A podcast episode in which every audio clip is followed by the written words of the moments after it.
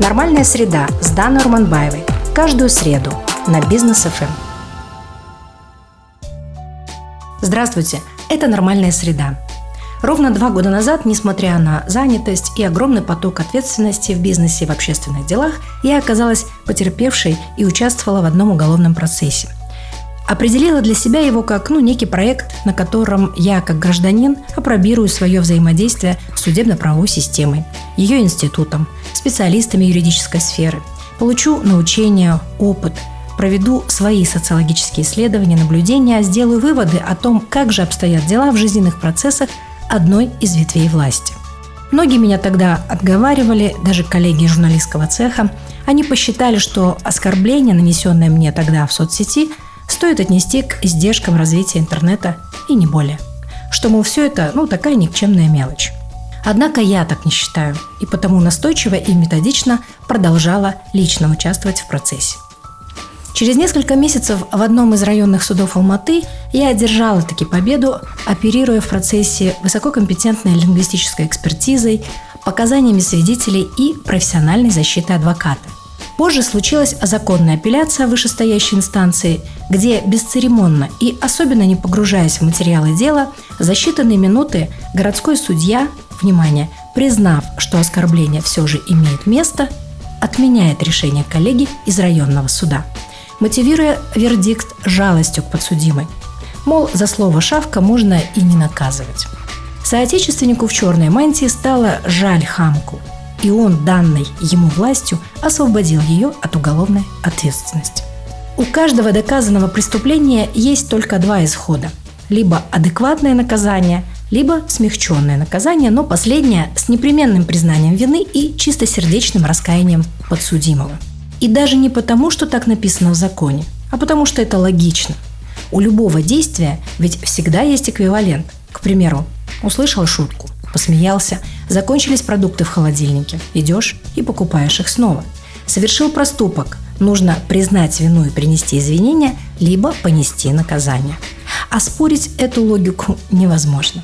Так вот, осужденная за оскорбление гражданка получила наказание в виде штрафа и в виде помарки в биографии, смыть которую у нее был шанс и не один раз – на протяжении всего процесса в суде первой инстанции. Тогда еще подсудимая могла признаться в содеянном и принести свои извинения. Но хамка оказалась еще и лгуньей, продолжая использовать Государственный правовой институт в личных целях, одна из которых – любыми методами снять с себя клеймо осужденного. Любыми, но только неправдой, только непризнанием и раскаянием. Что за методы она выбирала? Ну, остается только догадываться.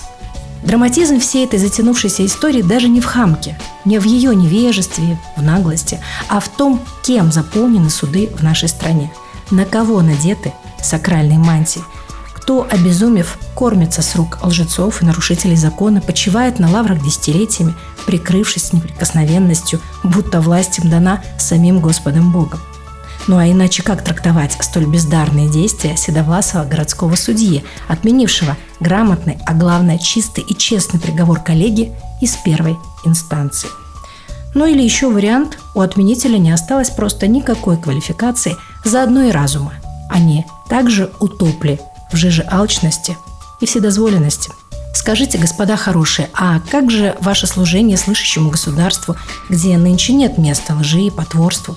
Вы отменили результат грамотного, а главное честного расследования, обесценили слово сразу нескольких свидетелей, таких же честных граждан, как и я, кто поклялся на Конституции говорить правду и только правду.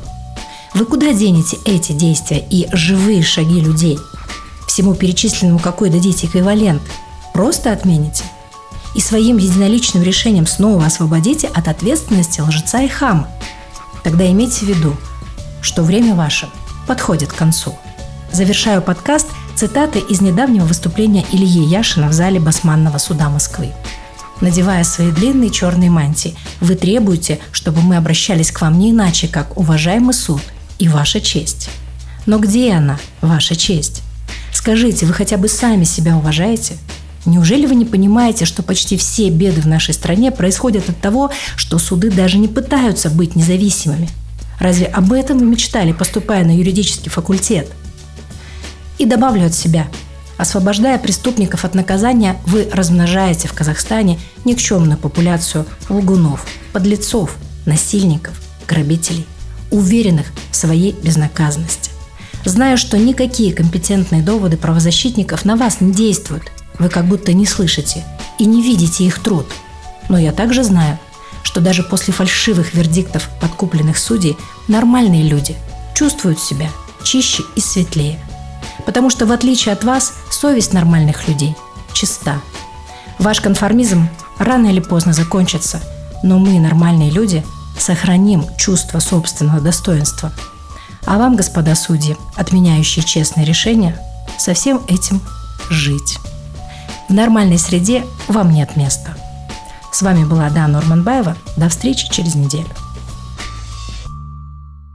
Каждую среду на Бизнес ФМ «Нормальная среда». Другая точка зрения о людях, событиях и явлениях. Давайте вместе формировать нормальную среду через понимание. Давайте жить своим умом. Ваша Дана Орманбаева.